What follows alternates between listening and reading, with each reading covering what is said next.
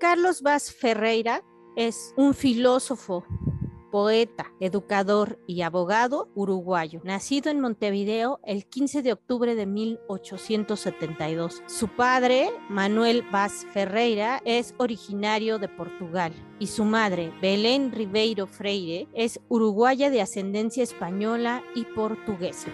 Ingresó a la Universidad de Montevideo en 1888. En 1897 ganó un concurso por la Cátedra de Filosofía en la Universidad de Montevideo. Se graduó de abogado en 1903. Paz Ferreira es reconocido como un hombre dedicado amplia y constantemente a la educación fue reconocido por diversos filósofos, entre ellos Unamuno, quien mencionaba a Vaz Ferreira diciendo que sus libros parecían más que escritos, hablados, y a través del libro se oía la voz del profesor. Y decía Unamuno que ahí estaba el encanto de su estilo, de cierta apariencia descuidada. Fue profesor de filosofía en la sección preparatorios de la Universidad de Montevideo, miembro del Consejo Directivo de Instrucción Primaria, decano de preparatorios de la Universidad de Montevideo, maestro de conferencias de la misma universidad, profesor de filosofía del derecho en la facultad respectiva en Montevideo, rector de la misma universidad por tres periodos de 1929 a 1930 y de 1935 a 1938, así como de 1938 a 1943. Fue además director de la Facultad de Humanidades y Ciencias de la Universidad de Montevideo, decano de la Facultad de Humanidades y Ciencias de la Universidad Montevideo. Su obra es vasta y múltiple, lo cual se corresponde con su universalidad, personalidad de pensador, de filósofo, de psicólogo, sociólogo, crítico del arte, enamorado de la música, fue, digamos, uno de sus más finos, profundos y lucidos sentidores. Escribió varios libros, entre ellos Curso de Psicología Elemental, Ideas y Observaciones, Los Problemas de la Libertad, Conocimiento y Acción, Sobre el Carácter, Psicogramas, Un Libro Futuro, Reacciones, Ciencia y Metafísica, Moral para Intelectuales, Lógica Viva, Lecciones sobre Pedagogía y Cuestiones de Enseñanza, sobre la propiedad de la tierra, sobre la percepción sobre los problemas sociales, sobre feminismo, cuál es el signo moral de la inquietud humana, fermentario, trascendentalizaciones matemáticas ilegítimas y falacias correlacionadas, la actual crisis del mundo desde el punto de vista racional, algunas conferencias sobre temas científicos, artísticos y sociales, los problemas de la libertad y el determinismo. Ahora bien, uno de los libros más reconocidos de Carlos Vaz Ferreira y que es muy tomado en cuenta, sobre todo en la parte teórica, es sobre la lógica viva. La lógica viva es uno de esos libros fundamentales del pensamiento que nos ayudan a reconocer y a comprender no solo la lógica, sino el uso que debe de hacerse de la misma para resolver problemas y dilemas cotidianos en el derecho, pero también en la vida social y en la vida artística porque eh, resulta fundamental. ¿Cuáles son esas falacias de las cuales habla Carlos Vaz Ferreira en Lógica Viva, los temas fundamentales que se trata dentro de la lógica viva es unir la lógica con la vida cotidiana para resolver los problemas sociales, artísticos, políticos, legales y cotidianos. Ahora bien, él marca que hay falacias que se dan solo en la acción y que, digamos, en acción social y que impiden que a través de lo social se den soluciones adecuadas. Entonces, él nos va a decir que existe una cuestión que se llama falsa oposición. El paralogismo de falsa oposición habla de que se oponen dos opciones, dos situaciones, como que son contrarias una a la otra, cuando en realidad podrían ser complementarias. Es decir, que se toma como contrario, como contraparte, algo que puede ayudar o coayudar a llegar a un objetivo, que se debe de tomar una u otra decisión como si ambas fueran excluyentes. En este caso, él dice que es muy importante que se pueda ver, eh, digamos, esta relación de falsa oposición, porque si se ve como falsa oposición y no lo es, estamos impidiendo o podemos no llegar a una solución satisfactoria como se podría dar si nosotros podemos ver. Y, digamos, en ese sentido, él coloca varios ejemplos y dice, pone como ejemplo de un funcionario sobre cuestiones de enseñanza y dice el funcionario, la enseñanza de la moral en las escuelas no debe formar una asignatura que se dé a la hora determinada con un método científico y con un programa establecido, sino que debe informar y vivificar todas las lecciones, aprovechar todas las oportunidades en que se ofrezca un ejemplo para poner en su verdadera luz la belleza y utilidad de las buenas acciones, la fealdad y el daño de las malas obras. Ahí el error que le parece a Vaz Ferreira es que, digamos, se está encerrando o se está pidiendo que la enseñanza de la moral sea de un solo modo, como si fuera contraria una posición de enseñarla en la escuela en una hora determinada con un método determinado, diferenciado de enseñarla en cada oportunidad en que sea posible. Ahora, por supuesto que Vaz Ferreira está a favor de que esta enseñanza se haga de manera continua cada vez que hay una oportunidad y que se vive vivifique esta enseñanza sobre la base de hechos concretos, de acciones y casos conocidos, pero dice que en ese sentido pues hay un error, ¿no? Y este error es que se supone que se puede enseñar de un modo u otro, cuando en realidad se puede enseñar de ambos modos y eso sería lo más provechoso. De ahí que diga esto. La otra, el, otro paralogismo que coloca Vaz Ferreira es que muchas veces cuando nosotros discutimos en, el ámbito social, discutimos eh, sobre cuestiones de hechos y cuestiones de palabras. Es decir, que no es lo mismo, podemos estar discutiendo de una palabra sin ah. diferenciar y sin notar el hecho que está de fondo. Es decir, entre significado y significante. A lo mejor la palabra no es la misma, pero queremos decir la misma cosa. O a, lo mejor estamos discutiendo de palabras, pero en realidad lo que está en disputa es el hecho. Entonces hay que diferenciar esto. La otra es eh, la diferencia entre cuestiones explicativas y cuestiones normativas se requiere una explicación, digamos, eh, al respecto y es eh, muy importante que se pueda hacer. Una cosa es discutir si la Luna tiene atmósfera, si hay o no uno o más planetas exteriores a Neptuno, si el radio cura o no el cáncer, si el hombre es libre o no Veamos, en este caso se está discutiendo sobre cómo son las cosas sobre cómo pasan los fenómenos, ¿no? Y en este caso procuramos constatar o explicar lo que está aconteciendo, de ahí que nos vayamos a pruebas, a hechos, a factum. Si se discutiera, digamos, cómo debe de obrarse para obtener tal o cual fin, en general cómo debe de obrarse, es decir, una cuestión ética, y qué organización debe darse una institución cualquiera, o sobre lo más conveniente para el divorcio, la familia, el libre cambio, el proteccionismo. En ese caso no se está discutiendo cómo suceden los hechos, sino más bien una cuestión de cómo debería obrarse o qué debería o podría hacerse. Y estos problemas son por supuesto de una naturaleza distinta de lo que es el factum y los hechos. Entonces muchas veces nosotros venimos a explicar a los segundos como si se trataran de los primeros, es decir, aquellos en donde estamos hablando de lo que debería obrarse o hacerse, como si fueran factum fenómenos que ya están hechos y que hay que comprobar. Entonces, esta, digamos, esta confusión pues puede llevarnos a no encontrar soluciones a problemas a través, digamos, de un diálogo. La otra, por supuesto, eh, tiene que ver con una falacia que es conocida como falsa precisión. Cuando hablamos de falsa precisión, estamos hablando de que muchas veces se habla de test, de um, exámenes que miden ciertos elementos, pero no alcanzan a medir, digamos, en realidad todo lo que pretendemos medir.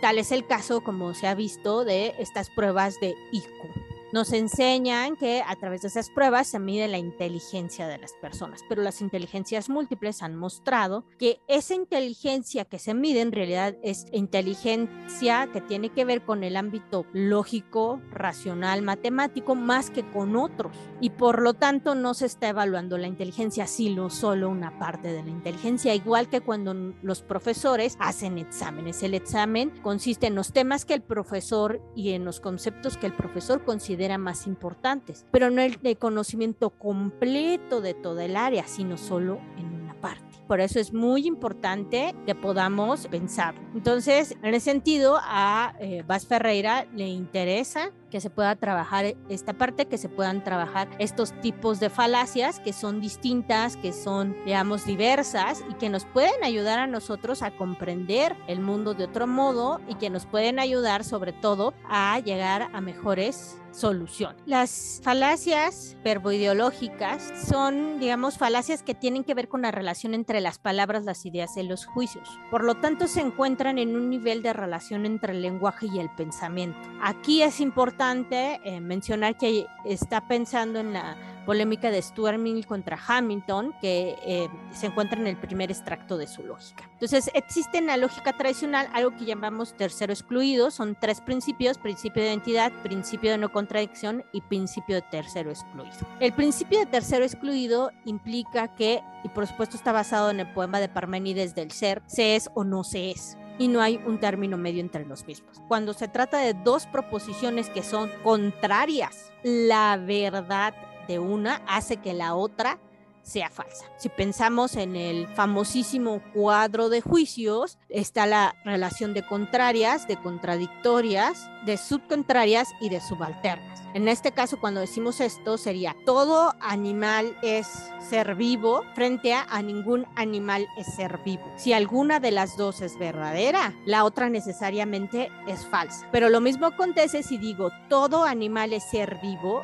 algún animal no es ser vivo, decir que algún animal no es ser vivo, implica necesariamente que se invalida el de todo animal es ser vivo. Este principio lo que muestra es que no hay un término medio posible, que si una de estas dos es verdadera, la otra necesariamente es falsa, por las relaciones de verdad y falsedad que implican una a otra. Entonces él decía que de eso, eh, digamos, se podía deducir que la filosofía no podría revelar ciertas cuestiones fundamentales, es decir, que no podamos saber si la materia es o no divisible hasta lo infinito, digamos, pero por lo menos el tercero excluido nos enseñaba algo sobre la naturaleza de la materia y es que es divisible. No sabemos hasta qué grado, pero sabemos que es divisible y planteamos un dilema de la materia. No sabemos cuál de las dos alternativas se elegirá, pero está obligada a elegir una. Entonces, e, eso significa que aunque las realidades últimas deban sernos por siempre incognoscibles, no lo son por completo. Y lo mismo ocurre en cualquier otra cuestión metafísica que se plantee sobre el universo, sobre la realidad, sobre los átomos, sobre eh, los quarks, todos estos elementos sobre la partícula de Dios, eh, todos esos son temas que van a estar ahí presentes, pero de los cuales no podemos saber mucho. Entonces, esa es parte del el planteamiento que está haciendo. Tendríamos que ver, ¿no? Nos estamos preguntando para suspender las preguntas o no, dar espacio a esta duda, a este no saber y en ese sentido no caer en una falacia verboideológica. Y cuando decimos verboideológica, eh, nos estamos refiriendo a que en realidad estamos planteando que alguien tiene la razón cuando en realidad es que ninguna de las demostraciones son concluyentes. La falacia verboideológica es cuando se dan dos demostraciones ninguna es concluyente y digamos las tesis nos resultan o impensables o difícilmente pensables. Esta impensabilidad, esta dificultad tiene que ver con una inadecuación de nuestras formulaciones verbales, pero en uno y otro caso ese modo de razonar pues es paralogístico. Y esto tiene que ver con que la argumentación se está basando en especulaciones en el verbo, pero no necesariamente en lo que las cosas son. Un ejemplo de esto es en la prueba del primer motor inmóvil de Aristóteles, donde dice que todo lo que se halla en movimiento es movido por alguna cosa. Sigue la demostración, resulta pues que es un término medio entre el último motor inmóvil y el primer motor, pero no podría ser infinito y por tanto tiene que llegar a un último término que no sea movido por ningún otro. El planteamiento de Aristóteles está llegando al primer motor inmóvil, porque si no tendremos que plantear el motor que mueva el motor, que mueva el motor, que mueva el motor, y por lo tanto llegaríamos a la infinitud de motores. Por lo tanto, hay que, hay que hablar de un motor que se mueve sin ser movido. Ahora, ¿de dónde viene ese movimiento de ese primer motor que no es movido? Ah, ese ya es otro asunto, ¿no? Pero por supuesto, ahí la falacia verboideológica está clara, porque en realidad está diciendo no podemos irnos al infinito porque es impensable esto de que hay un motor atrás de un motor, un motor, un motor, porque no vamos a llegar a ningún lado, ¿no? Como quién es la mamá de tu mamá, pues mi abuela y, la abuela de tu mamá, pues su mamá y la de su y la mamá de tu abuela, pues la mamá de mi abuela, de, de la mamá de mi abuela, y, entonces nunca llegamos a un fin. Para ponerle un alto a eso, lo que hace es crear el primer motor inmóvil. Pero eso no quiere decir que sea verdadero, ¿no? O concluyente, ni lo uno ni lo otro, ni que existen varios motores inmóviles, ni que no existe eh, ningún motor inmóvil, sea, ninguno de los dos es una opción. Después está eh, pensar por sistemas sin pensar por ideas y ahí vamos a encontrar, digamos, uno de los errores más grandes y que tiene que ver con diferenciar estas cosas. Y es, una cosa es hacer una observación, una reflexión justa y sacar de ella consciente y conscientemente un sistema destinado a aplicarse en todos los casos. Y el segundo que consiste más bien en hacer algo que hay que tener en cuenta cuando tengamos distintos casos. Uno es pensar que necesariamente lo que una vez aconteció va a ser, digamos, em, siempre del mismo modo y lo convertimos en una estructura que vamos a aplicar a cada caso y la siguiente, digamos, propone que solo sirve para,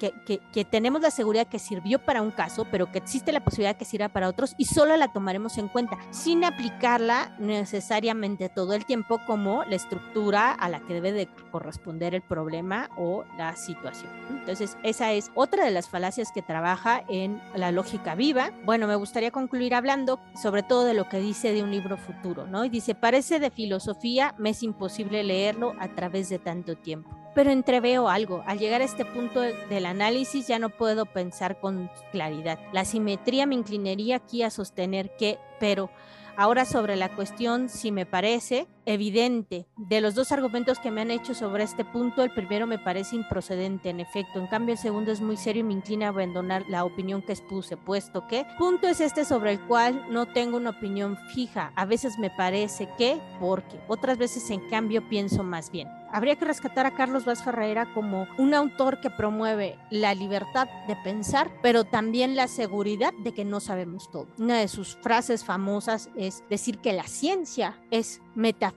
solidificada. Eso significa que la metafísica en tanto reflexión sobre la realidad no es sólida, que sí es una especulación, pero que la ciencia al comprobarlo, al experimentarlo, lo convierte en algo sólido. Pero el espacio que ocupa la ciencia dentro del conocimiento humano es pequeño e incomparable con la magnitud de todo lo que ignoramos. Y habría que eh, pensar como filósofos que el mundo no está hecho de acuerdo a nuestras ideas, no está hecho de acuerdo a nuestra razón, sino que el mundo puede estar alejado de, la razón y podría tener partes incognoscibles para la misma. Y todavía más, la forma en que nosotros pensamos está unido con nuestro lenguaje. Este lenguaje que utilizamos limita lo que podemos pensar, aunque también lo posibilita al mismo tiempo. Y no podemos negar que muchas veces el lenguaje ayuda a poder expresar ciertas ideas, por eso la importancia de el nombrar y que este lenguaje, por mucho que se ha pensado la lógica, sobre todo en los últimos tiempos, como alejada del lenguaje común y cotidiano, eh, sobre todo pensando en el giro lingüístico,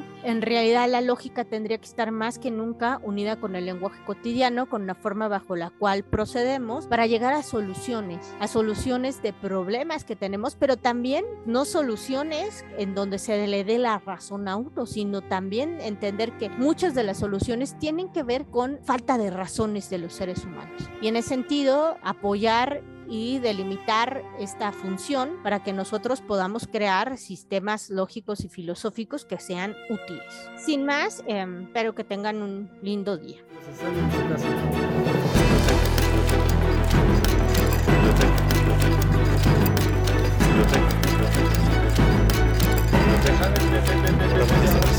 Este, ya vamos a cerrar. En 10 minutos empieza el cerro.